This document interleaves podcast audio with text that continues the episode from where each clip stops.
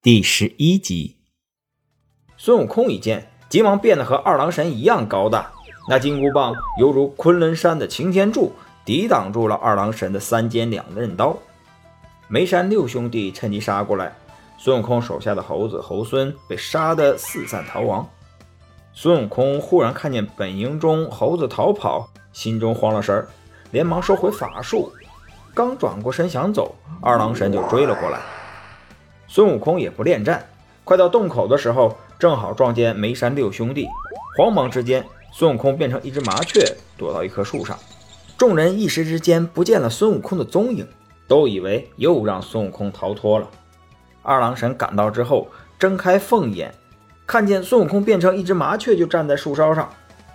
二郎神马上就变成一只老鹰，向麻雀扑去。孙悟空一见，急忙抖抖翅膀，变成一只大鸟，直冲天空。二郎神又变成一只大海鹤来咬孙悟空。孙悟空一惊，又变成一条鱼，钻到涧中，顺流而下。二郎神追到河边，找不到孙悟空的身影，心想：这猴头肯定变成了鱼虾之类的。于是他变成了一只鱼鹰，在河上飞行，寻找孙悟空的身影。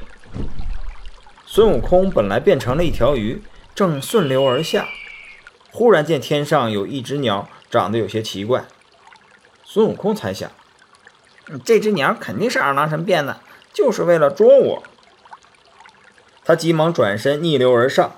这时二郎神见了，便想：其他的鱼都顺流而下，这条鱼却逆流而上，而且长得这么奇怪，一定是孙悟空变的，就急忙去捉。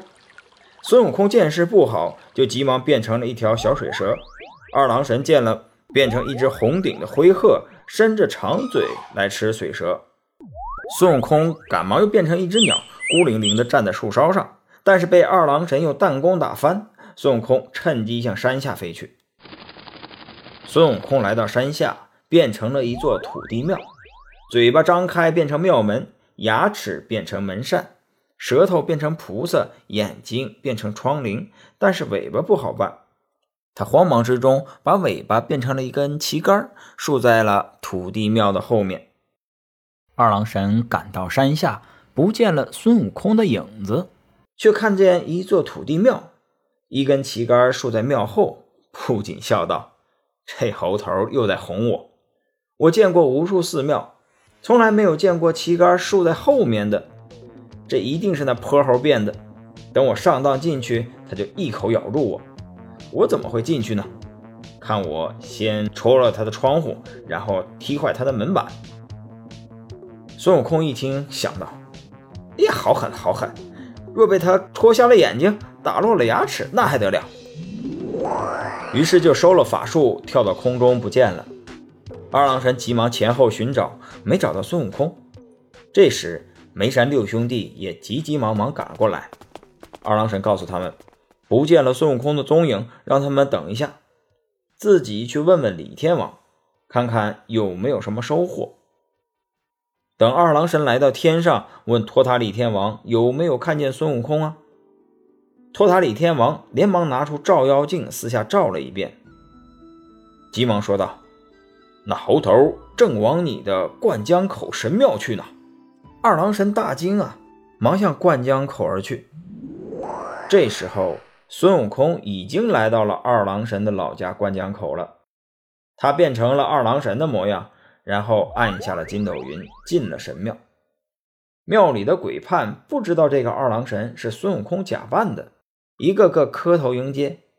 孙悟空大模大样的在中间的神位上坐下，让下面的小鬼啊拿出最近的文书来。自己假装看文书。不一会儿，二郎神来到灌江口，他问众鬼判：“有没有见过齐天大圣来这儿？就是一个毛脸的猴子。”众鬼判答道：“呃，我等没见过什么齐天大圣，倒是今天来了一个和您一模一样的人，呃，正在坐在里面呢。”二郎神冲进神庙，孙悟空一见，现出本相，大喊。啊二郎神，不用再说了，这间庙宇已经改姓孙了。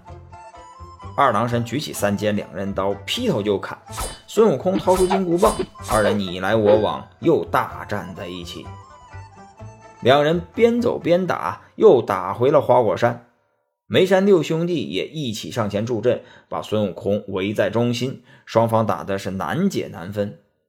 玉皇大帝派二郎神等人下界去捉拿孙悟空之后，等了一天，却不见有人回来报告消息，就说去了这么多人，二郎神也去了，怎么现在还没有消息呢？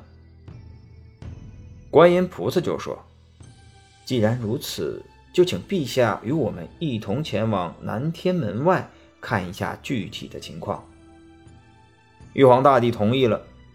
于是，玉皇大帝、太上老君、观音菩萨和众神仙一起来到南天门外观战。见众天兵天将把孙悟空围在中间，仍然不能取胜。太上老君祭出自己的法宝金刚套，这金刚套啊，是用金刚打造而成，坚硬无比，而且被太上老君拿炼丹炉炼出了灵气，十分的厉害。只见金刚套从天而降，正好打在孙悟空的头上。孙悟空正在力战二郎神和梅山六兄弟，不料被金刚套打了一下，站立不稳，摔了一跤，爬起来就想跑。这时，二郎神的神犬冲上去咬住了孙悟空的腿肚子，孙悟空被扯倒了。二郎神和梅山六兄弟一拥而上，把孙悟空给绑了起来。太上老君见已经捉住了孙悟空，就念了个诀，将那金刚套又收了回去。托塔李天王、二郎神等压着孙悟空回到天宫。本集播讲完毕，感谢您的收听。